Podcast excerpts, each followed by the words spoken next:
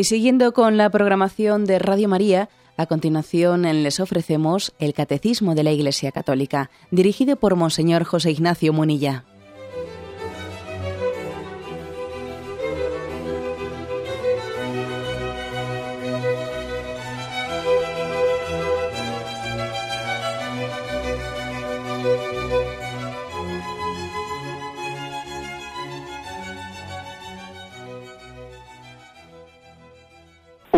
Saludo a todos los oyentes de Radio María.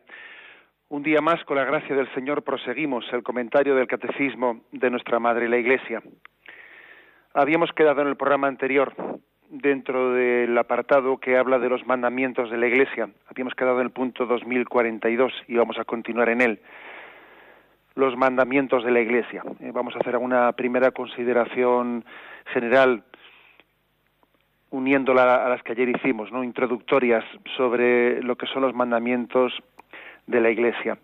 Decíamos, dice el Catecismo, en el primero de los puntos que introduce este apartado, que los mandamientos de la Iglesia, que esos son esos cinco, que refresco la memoria ¿eh? de ese catecismo que aprendimos de pequeños, oír misa entera los domingos y fiestas de precepto.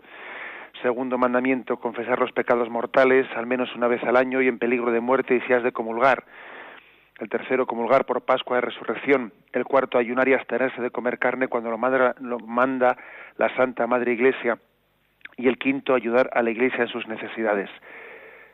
Pues decíamos que estos mandamientos mm, quieren garantizar como unos mínimos indispensables. Eh, yo creo que la forma de entenderlos correctamente es entenderlos desde esa pedagogía de nuestra Madre Iglesia, que quiere también tener como un mantenimiento de la fe, es decir, garantizar un mínimo de mantenimiento. ¿eh? Garantizar un mínimo de mantenimiento porque todos somos conscientes de que es fácil, es fácil dejarse. A veces en la vida, en la vida cristiana puede haber momentos en los que mm, después de haber hecho, haber dado pasos muy importantes de arrancarse del pecado, y haber seguido al Señor pues de una manera pues yo diría radical y firme, luego pueden llegar momentos de pequeñas travesías del desierto en los que el cansancio, la monotonía, etcétera, pueden hacer que volvamos atrás en los pasos y que perdamos ¿no? esa primera decisión de conversión.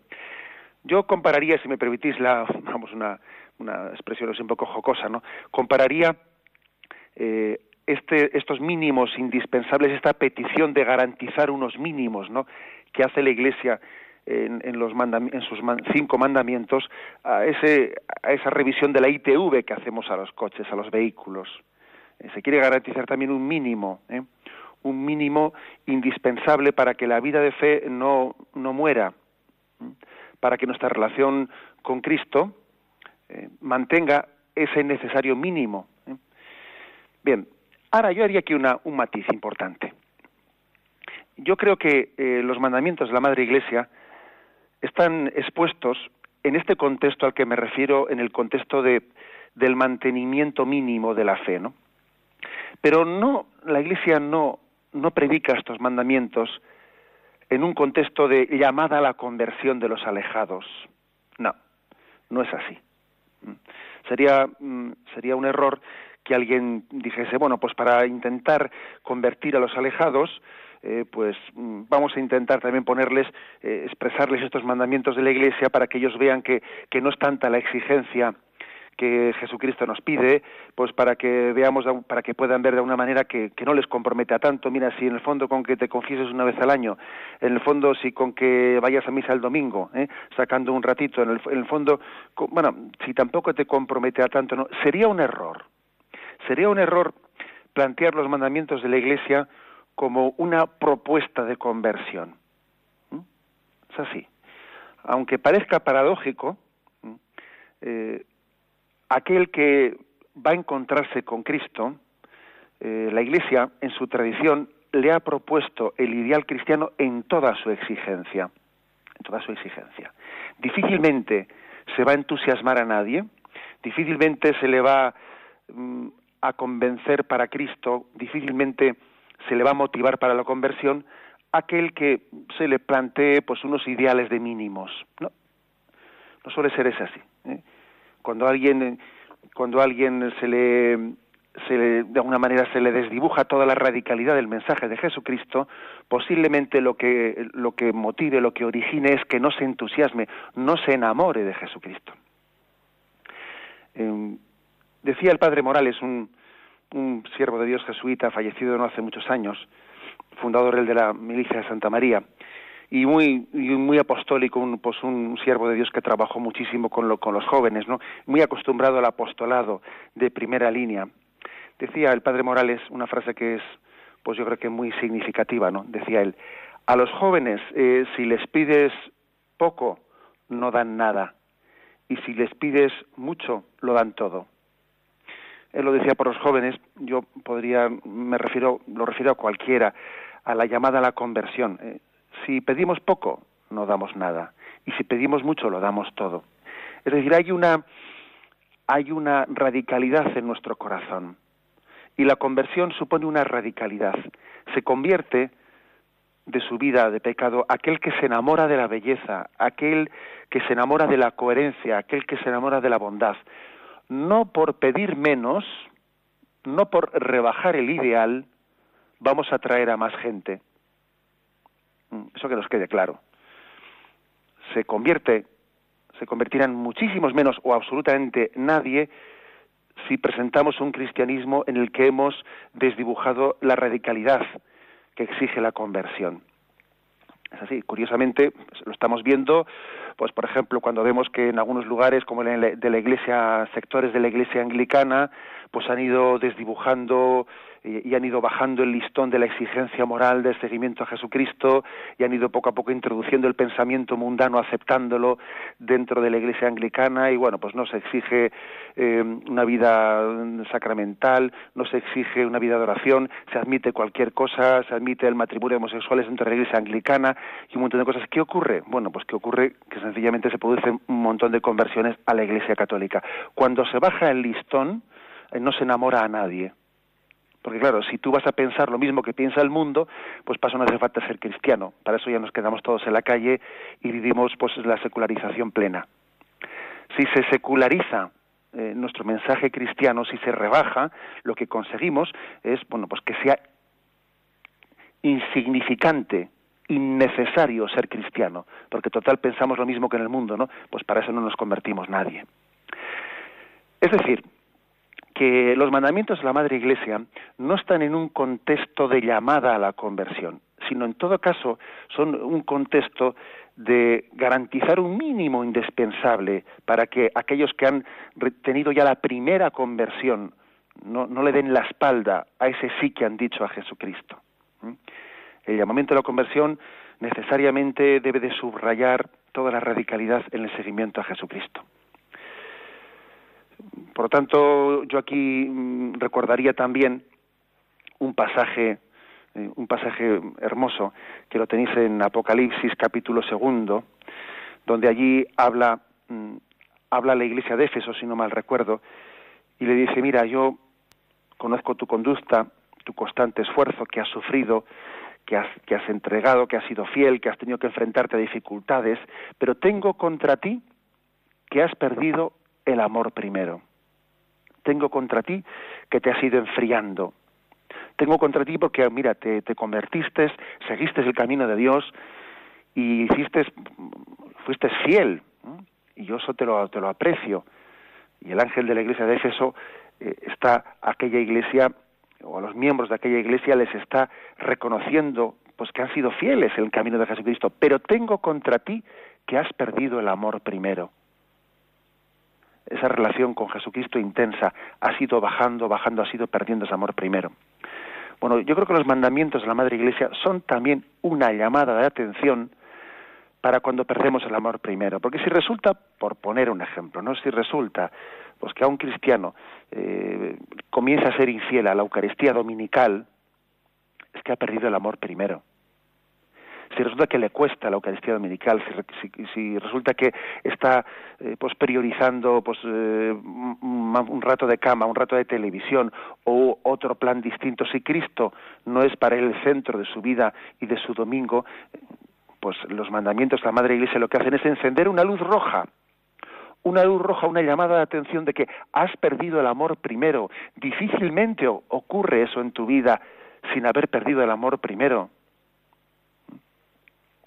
Por eso cuando se hace esa famosa pregunta, ¿no? Digo famosa pregunta porque, bueno, ¿es pecado no ir a misa los del domingo? Pero no va a ser pecado, por Dios. Pero ¿acaso, acaso qué es el pecado? Pues si el pecado es no rechazar el amor de Dios, el pecado consiste precisamente en no dejarse amar por Dios, no dejarse querer por Él. El pecado consiste en que el amor, con mayúsculas que es Dios, el amor no es amado. El amor no es amado. Luego, por ejemplo, ¿no? cuando alguien eh, pues, eh, es capaz de olvidar que el domingo tiene la llamada de Jesucristo a participar de la Eucaristía, ahí se ha encendido una luz roja que está mm, denunciando, que está delatando que hemos perdido el amor primero, que estamos despreciando el amor de Dios, que Dios no es el centro de nuestra vida. Esta es pues la pedagogía, ¿eh? La pedagogía de los mandamientos de la Madre Iglesia.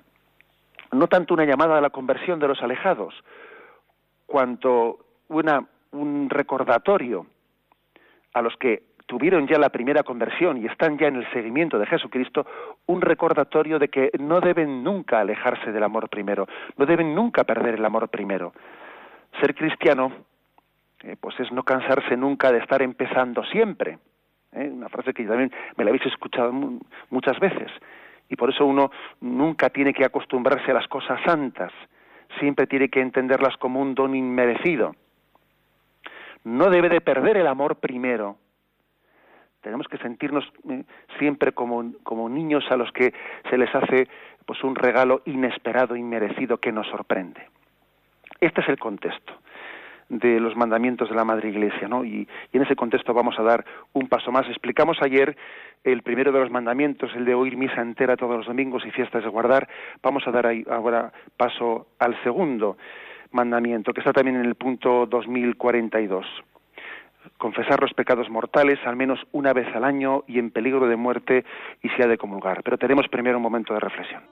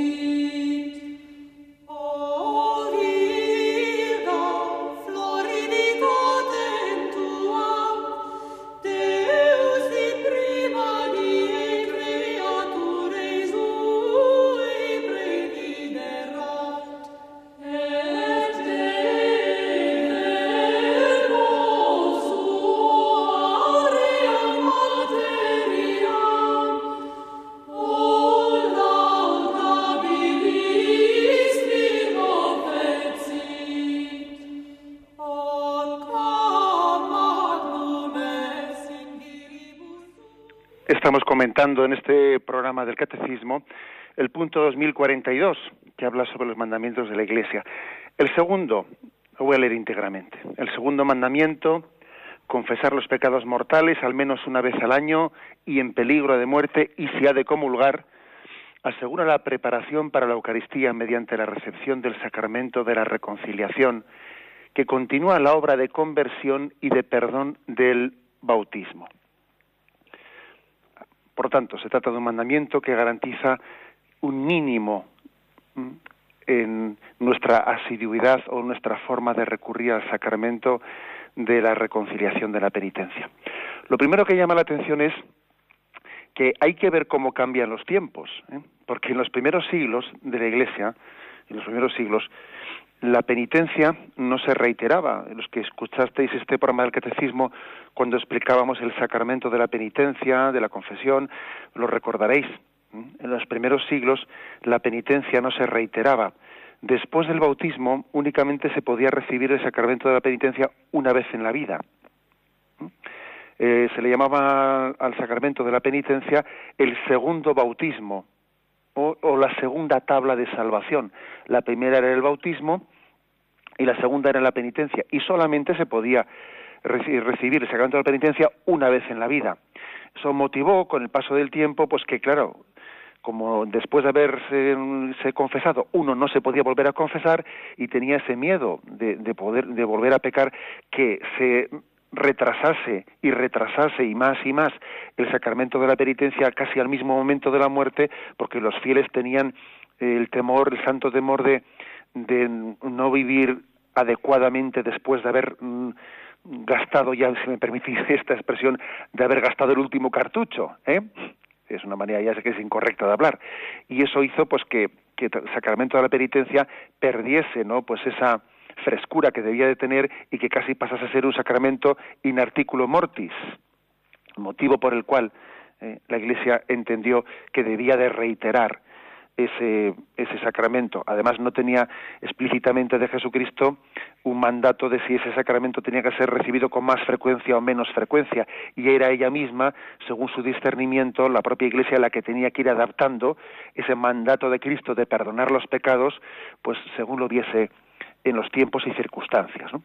Pasó, por lo tanto, a partir del siglo V, V, VI, pasó la penitencia a poder reiterarse. Y digo que cómo cambian los tiempos, porque en aquellos primeros siglos, pues nuestros cristianos suspiraban por poder reiterar y confesarse con más frecuencia.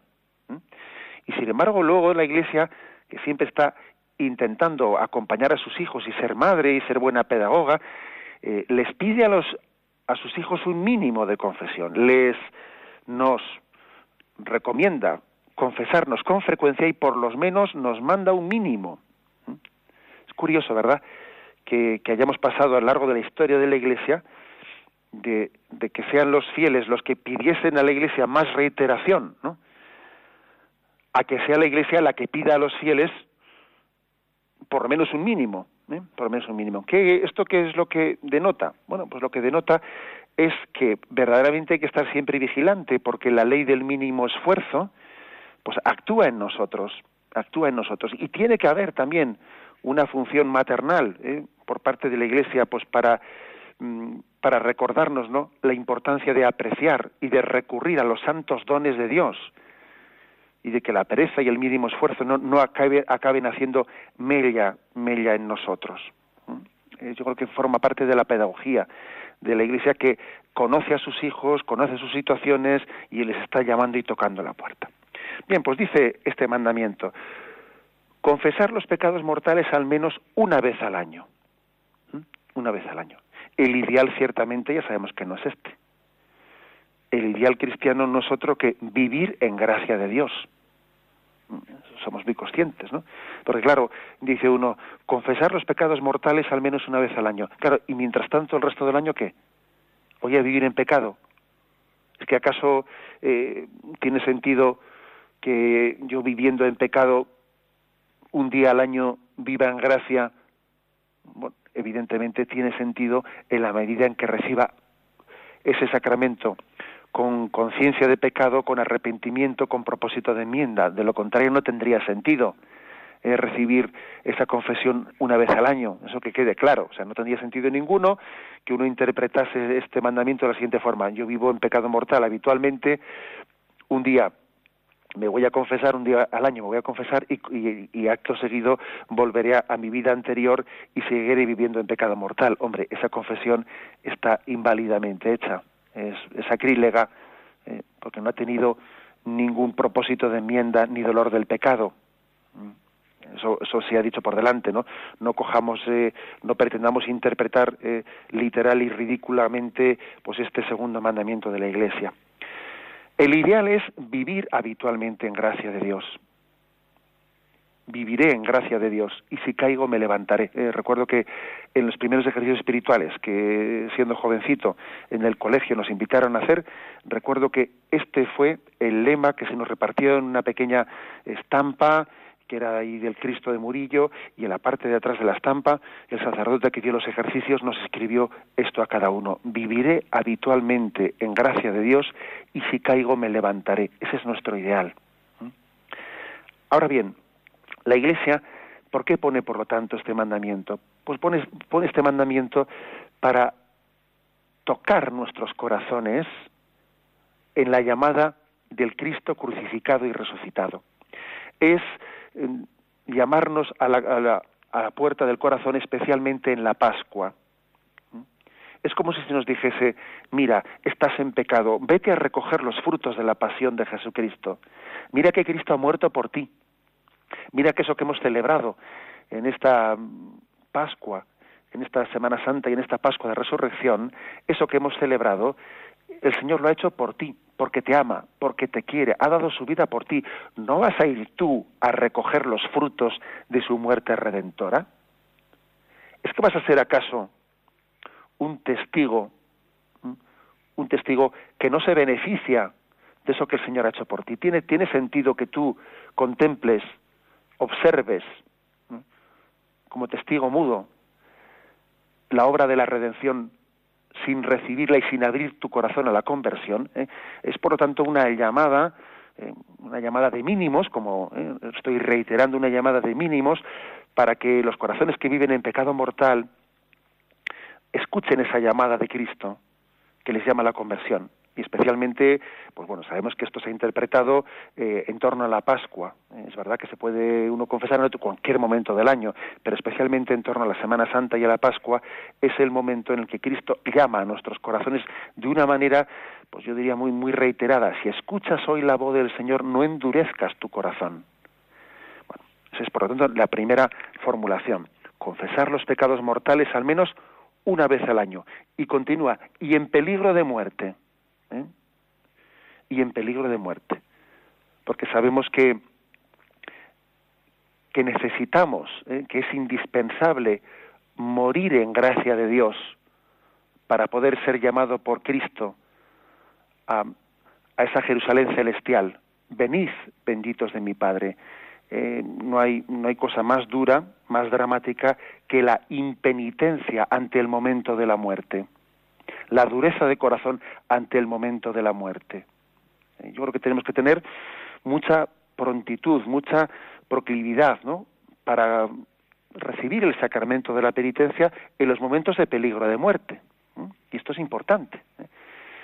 ¿Qué papelón hacemos a veces? Eh? Y permitidme recordar esto una vez más. ¿Qué papelón hacemos algunas veces cuando pues por respetos humanos y por temores pues eh, a veces en vez de facilitar dificultamos la confesión de nuestros familiares pues ante el peligro de muerte. Bueno como no le hemos dicho que tiene un cáncer como no le hemos dicho que tal y cual pues eh, no vamos aquí. Claro si viene el sacerdote y, y, le dice que si quiere confesarse bueno pues eh, va a empezar a sospechar cosas no entonces qué papelón más triste hacemos cuando a veces, en vez de facilitar, dificultamos la recepción del sacramento de la confesión por parte de nuestros familiares o amigos o conocidos enfermos. Es un triste papelón. Les puedo decir que, que una de las experiencias sacerdotales que más me ha llamado la atención es que a veces, pues igual te enteras de que hay algún, pues algún feligrés enfermo o que puede estar gravemente enfermo, ves que no te llaman, ves que no te llaman, supones, porque, porque vamos, no hace falta ser muy listo, ¿eh? supones que no te están llamando, pues claro, no por falta de fe, bueno, sí, por falta de fe, pero bueno, pero sobre todo por respetos humanos, ¿no? Y entonces dices, bueno, pues de una manera suave, delicada, etcétera, ya me voy a hacer yo presente por allí, como que pasaba por allí, y bueno, tocas la puerta y te haces presente y ves que en un primer momento algunos familiares que rodean a esa persona eh, te ponen una cara de violencia como diciendo, pero bueno, pero como has venido por aquí y te se están violentando por tu presencia y bueno, tú así haciéndote el tonto, el tonto, bueno, pues sencillamente te acercas y, ofreces los sacramentos de la Iglesia, ves que el enfermo lo recibe encantado de la vida, encantado de la vida, y luego esos familiares, cuando esa persona ha fallecido, están agradecidísimos de que te hubieses atrevido a tocar esa puerta y les hubieses violentado un poco en sus respetos humanos. Y eso ocurre muy frecuentemente. Eso los sacerdotes, eh, yo creo que somos testigos frecuentemente de tal cosa a veces es necesario mm, violentar y vencer nuestros respetos humanos, porque si, si, ¿qué, ¿qué sentido tiene nuestra vida? ¿no? ¿Qué, ¿Qué ridiculez? El momento en que seamos llamados por Dios, ¿qué valor tendrá el haber estado eh, pues, pues, priorizando respetos humanos a recibir la gracia de Dios? Nos sentiremos ridículos de tal cosa, ¿no? ¿Qué papelón, por lo tanto, hacemos? Eh? Permitidme esta llamada de atención cuando incluso le decimos al sacerdote, mire, vamos a esperar a que esté en coma, a que esté en coma para que venga usted a verle. Vamos a esperar a que esté en coma. No, es que mire, le, suelen dar eh, pues eh, morfina, lo que sea a tal hora, casi mejor que venga usted cuando se la hayan dado porque así se entera de menos. ¿eh? Es bastante triste ese papelón. Reitero lo que dice este mandamiento de la Madre Iglesia, confesar los pecados mortales al menos en peligro de muerte porque es básico, es, la fuente de la vida, es la condición indispensable de la salvación el morir en gracia de Dios. Y el tercer punto dice, y si has de comulgar, dice, por lo tanto, con esos pecados mortales, al menos una vez al año y en peligro de muerte, y si ha de comulgar. La Iglesia nos, nos recuerda de nuevo pues esa doctrina que ya tuvimos ocasión de explicar cuando hablamos del sacramento de la Eucaristía, de la importancia de comulgar en gracia de Dios, comulgar en gracia de Dios. Bueno, aquí yo diría algo algo importante y es que mm, comulgar en gracia de Dios es una mm, un recordatorio de que aunque los dones de Dios son absolutamente gratuitos, Dios nos ama gratuitamente, Dios no nos ama por nuestros méritos, Dios no nos quiere porque seamos buenos, sino que Dios nos quiere tal y como somos, eso es verdad. El amor de Dios es gratuito y Dios ama a todos sus hijos, también a los que están en pecado mortal, es cierto. El amor de Dios es gratuito, pero permitidme este matiz, pero no es, no es un amor barato, es gratuito en su oferta, pero no es barato. Primero porque le ha costado a Cristo su sangre. Y porque ese amor gratuito espera de nosotros una correspondencia de amor. ¿Mm? El amor solamente puede ser recibido en una correspondencia de amor. De lo contrario, no estás recibiendo el amor, lo, estás, rechazando. La única manera, por lo tanto, de, de comulgar es comulgar en gracia de Dios, que es tanto como decir, recibo como un regalo la Eucaristía. Si yo comulgo sin sentir, ¿eh? sin sentir, sin tener la conciencia de que para poder comulgar tengo que arrepentirme, es que no, estoy, no me estoy dando cuenta que eso es un regalo de la gracia de Dios. Lo estoy sintiendo como algo, eh, algo como que si yo tuviese derecho a ello sin cambiar yo la, mejor prueba de que yo sé que la comunión es un regalo gratuito del amor de Dios es que yo sienta la imperiosa necesidad de la conversión para poder recibirla. De lo contrario, estoy recibiendo algo sin conciencia de gratuidad, sin conciencia de que es un regalo inmerecido de Dios. Hay una parábola maravillosa en, los evangelios que yo creo que, esto lo refleja con mucha claridad. ¿eh? Aquel rey que invitaba al banquete a unos comensales y comenzaron a excusarse, uno que no podía, otro que tenía trabajo, otro que se había comprado una yunta de bueyes, otro que se, había casado, no sé qué, que tenía que estar con su mujer. El caso es que se fueron uno por otro, fueron declinando la invitación. Y entonces aquel rey dijo, id a las esquinas del camino y a todos los que veáis pasar por allí, pobres, pobres lisiados, cojos, invitadlos a todos, ¿no? Al banquete. Así lo hicieron y se llenó el banquete de comensales, de pobres de toda condición. cuando los más destacados y los principales habían rechazado la invitación. Pero ocurrió, dice ese pasaje evangélico, ocurrió que entre esos pobres que habían sido invitados, entró uno sin vestirse con el traje de fiesta. Y entonces aquel rey se dirigió a él y le dijo, amigo, ¿cómo has entrado aquí sin estar vestido en traje de fiesta?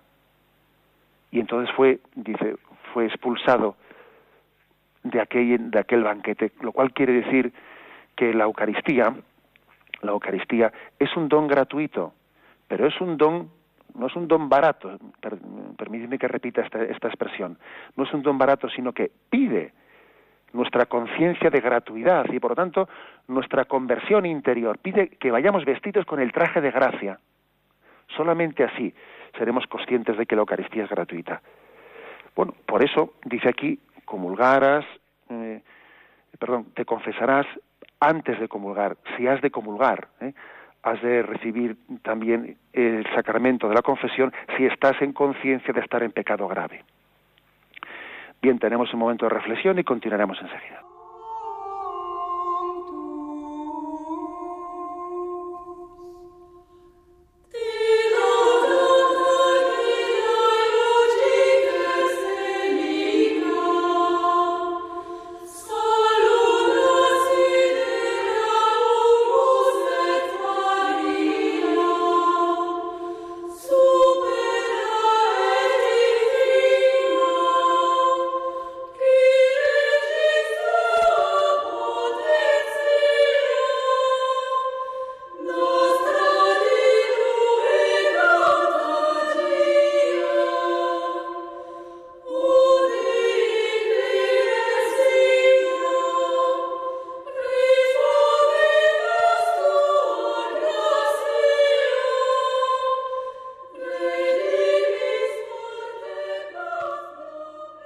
Continuamos con esta explicación del punto 2042, en los que se están detallando cuáles son los mandamientos de la Madre Iglesia. Y pasamos al tercero. El tercer mandamiento dice, comulgar por Pascua de Resurrección.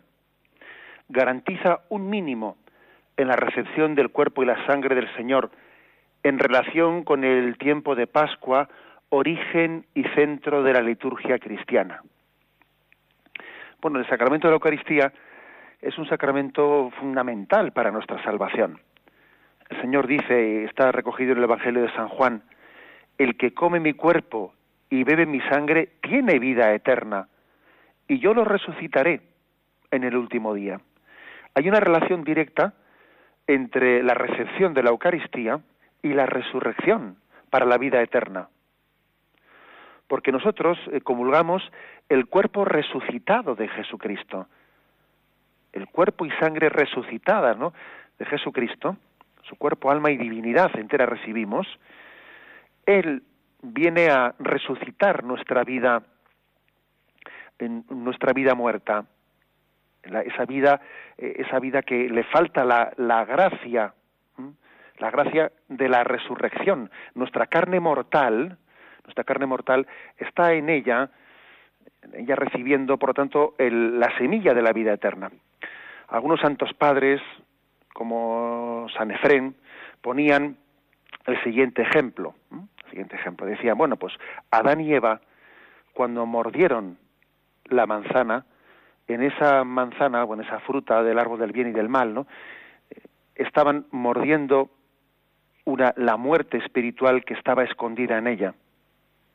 Sin embargo, nosotros, eh, cuando nos alimentamos del pan de la vida, en ese pan está, escondida la vida eterna.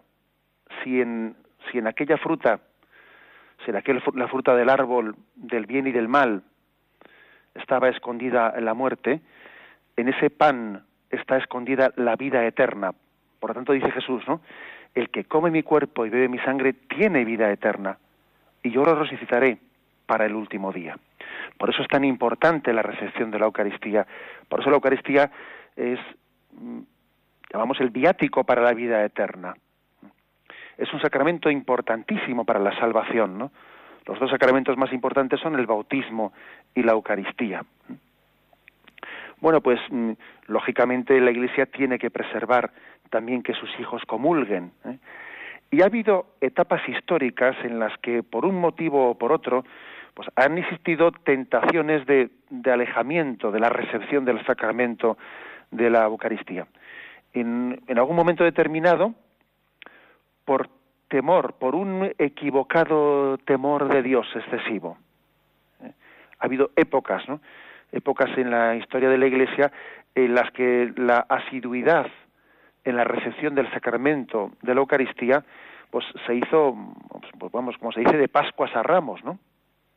Eh, los, incluso las, los, los, las personas muy devotas, muy devotas, fueron asumiendo ese hábito de, no comulgar, de asistir a la Santa Misa sin comulgar.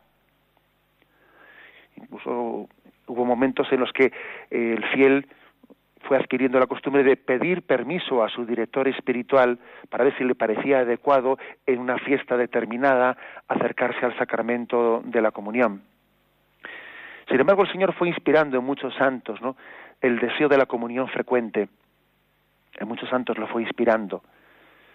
En Santa Teresa de Jesús y en tantas otras vidas vemos cómo el Señor va suscitando el deseo de una comunión frecuente ¿Reminiscencias de esto? Bueno, pues la verdad es que sí que existen reminiscencias de esto entre nosotros, ¿no? Yo creo que estamos en un momento en el que al mismo tiempo vemos mayoritariamente, que yo creo que es evidente, ¿no? Mayoritariamente existe pues un peligro de, de una de un acercamiento a la Eucaristía en el momento presente con demasiada trivialidad, ¿no? Con demasiada alegría, como se dice popularmente sin la conciencia de la necesidad de purificación antes de recibir el sacramento de la, de, la, de la Eucaristía. Eso es lo que hoy en día, pues quizás como desviación más acentuada, pues estamos observando. No hay proporción entre la recepción del sacramento de la Eucaristía y cómo acudimos al sacramento de la confesión. No hay proporción y creo que eh, hay que llamar la atención sobre este punto. Pero al mismo tiempo vemos también algunas personas que igual pues yo diría como consecuencia de hábitos mal adquiridos, eh, comulgan únicamente si se han confesado un rato antes. ¿eh? Si resulta lleva, llegaba el jueves santo y, y mira, y, y se confiesa en ese momento, se comulgarán en la misa posterior, pero vamos, ya al día siguiente ya no comulgan. Y claro, y dice uno, tampoco es porque hayan cometido un pecado mortal para el día siguiente, no, sino porque igual no han sido bien educados en este aspecto. Eso también está ocurriendo. ¿eh? ocurre entre nosotros, entre personas igual que son más deudoras de, una educación anterior. Hay que corregirlo, ¿eh? hay que corregirlo, es decir, eh, no debemos de alejarnos de recibir el sacramento de la Eucaristía si no tenemos conciencia de haber cometido un pecado grave. Y eso de que yo tengo que estar recién, recién confesado, pues cinco minutos antes para poder comulgar, pues yo creo que es una concepción mm, no, pues, pues, no equilibrada, no equilibrada nosotros estamos llamados a vivir en gracia de Dios, no a recibirla eh, como si fuese una recepción instantánea, sino a vivir, a vivir habitualmente en gracia de Dios, a ser inhabitados por el Espíritu Santo. El vivir en gracia no es algo puntual, es un estado de vida, es un estado de vida.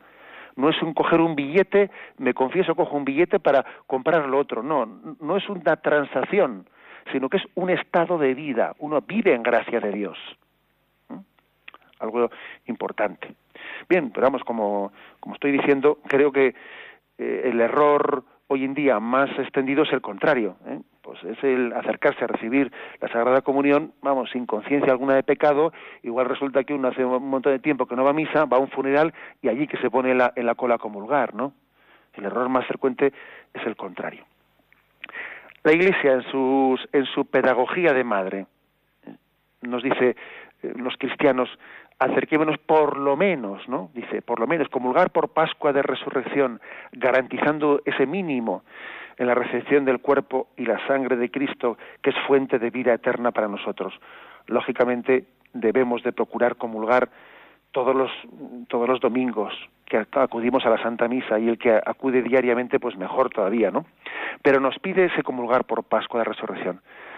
¿Por qué? Por el mismo principio que he explicado en el mandamiento anterior de confesar los pecados al menos una vez al año, por el principio de decir recibamos la vida resucitada de Cristo. Cristo nos ofrece su vida resucitada vivamos vida nueva. El bautismo y la Eucaristía son nuestra Pascua. Eh, estamos llamados a participar de la vida resucitada de Cristo.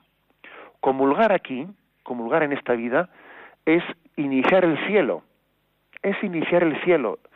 El cielo se, se inaugura para nosotros en la recepción de los sacramentos y especialmente de la Eucaristía, porque comenzamos ya esa unión íntima con Jesucristo, comulgar, por lo tanto, por Pascua de Resurrección.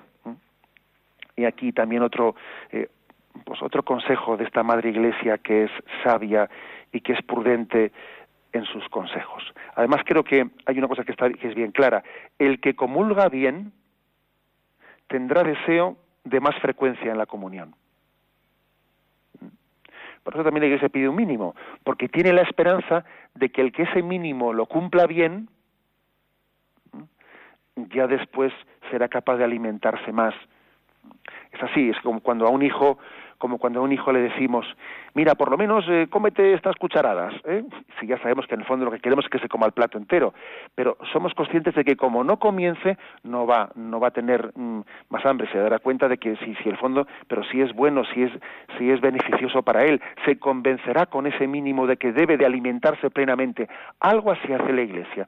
Si la Iglesia pone un mínimo, es porque tiene la esperanza de que quien recibe eh, adecuadamente ese mínimo, se suscitará en él un deseo de plenitud, porque el amor, el amor a Jesucristo, el amor pues pide cercanía y pide continuidad. Luego también aquí hay una pedagogía, ¿no? Por parte de la Iglesia, ¿no? Que es te pide un mínimo, pero con la confianza de que esa relación que vas a tener con Jesucristo llamará en ti, te hará una llamada a la plenitud, a la totalidad. Bien, pues lo dejamos aquí. Hemos querido eh, hacer la explicación de este punto 2042 que habíamos dejado sin concluir. Si Dios quiere, pues concluiremos los otros dos mandamientos mm, de la Santa Madre Iglesia. Pero ahora queremos dar paso a la intervención de los oyentes. Podéis llamar para formular vuestras preguntas al teléfono 917 107 700. 917 107 700.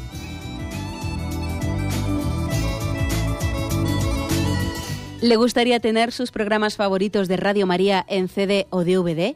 Ahora es posible.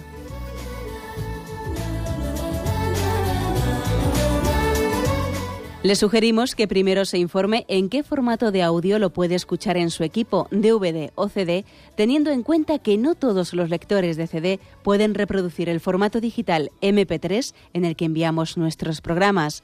Y luego, si quiere en su casa esos programas que tanto le gustan, solo tiene que escribir una carta a Radio María, Paseo Lanceros 2, primera planta 28024, Madrid, indicando si lo quiere en CD o DVD y cuántos programas.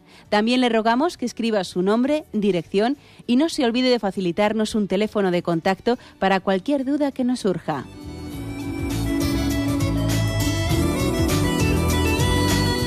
Radio María, más cerca de usted.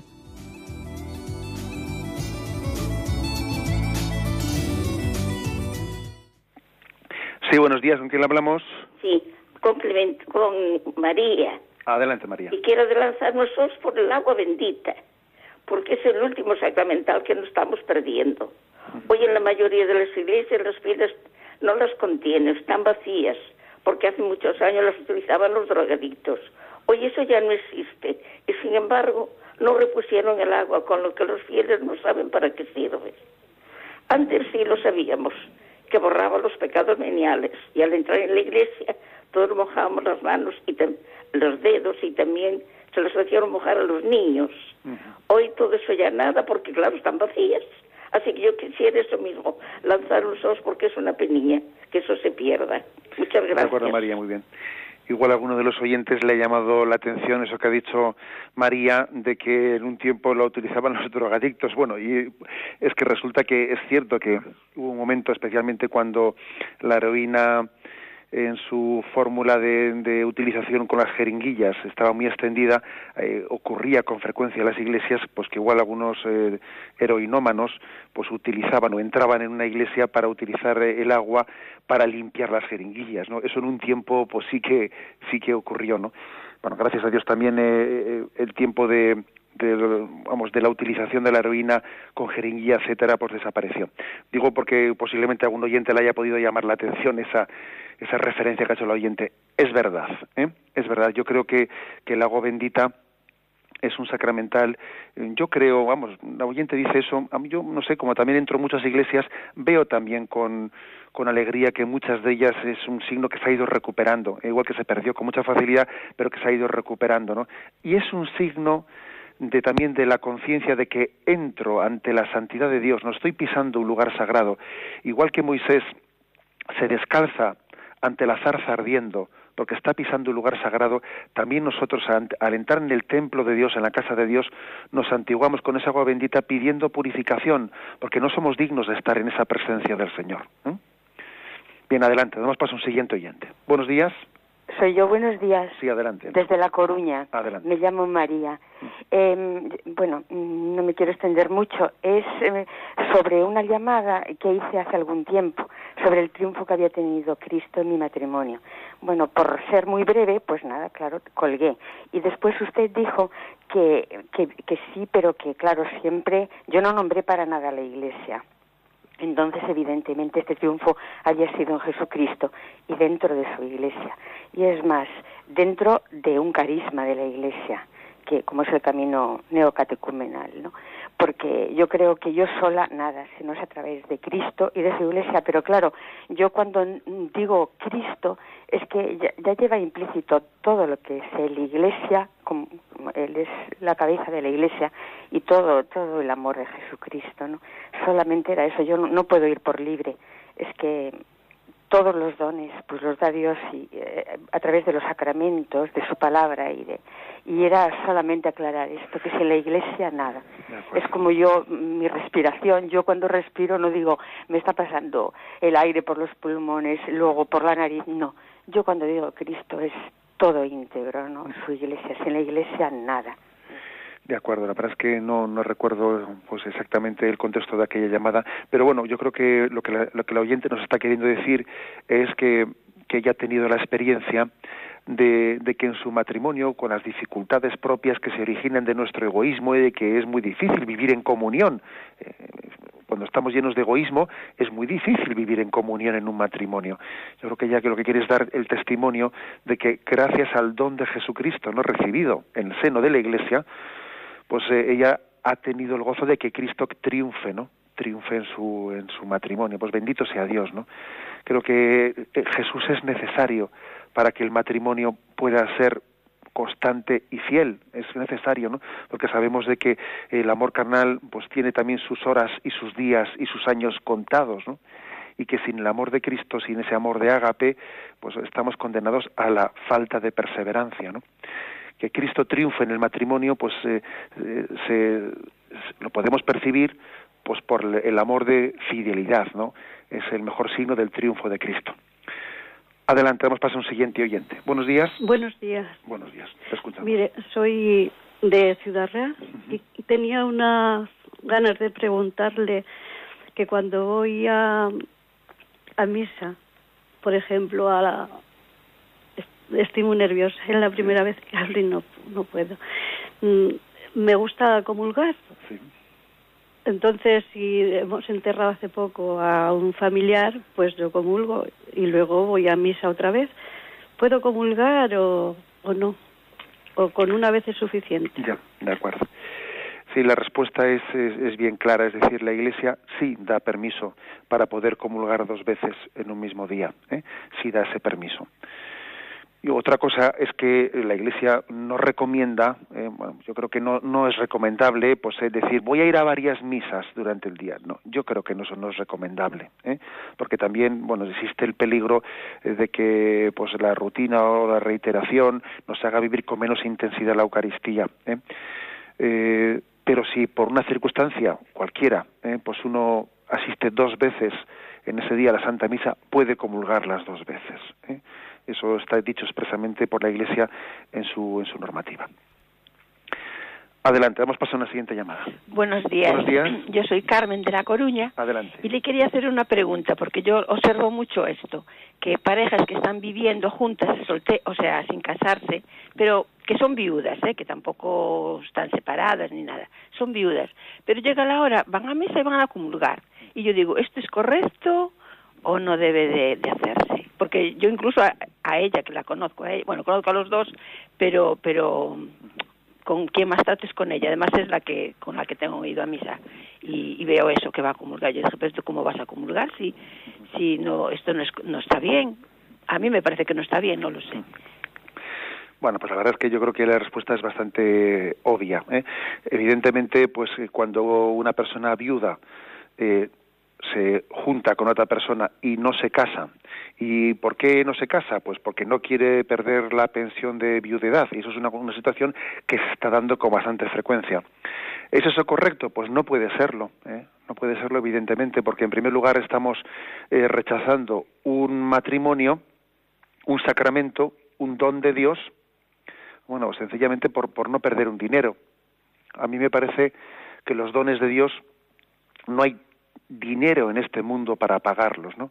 La bendición de Dios al amor humano que se da en el sacramento del matrimonio y en todos los demás sacramentos, esa bendición de Dios, vamos, justifica que uno eh, deje una, una paga de viudedad y lo que sea. Entre otras cosas, hay que también recordar que no es justo que alguien reciba una paga de viudedad si no es viudo. ¿eh? Sería como si alguien diga, bueno, pues yo estoy en paro, o sea, estoy trabajando, pero al mismo tiempo quiero cobrar el paro. Oye, eso no es justo. Si tú estás trabajando, no es justo que sigas cobrando el paro.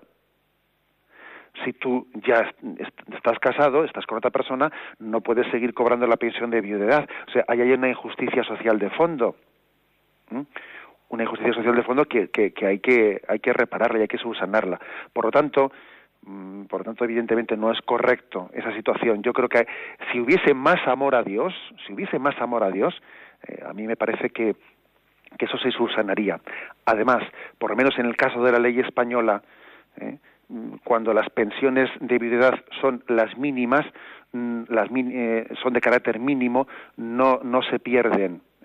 Por lo menos hay una ley del Estado español que permite el mantenimiento de la pensión mínima de viudedad a pesar de que uno vuelva a casarse. Bien, pues tenemos el tiempo cumplido me despido con la bendición de Dios Todopoderoso. Padre, Hijo y Espíritu Santo, descienda sobre vosotros. Alabado sea Jesucristo.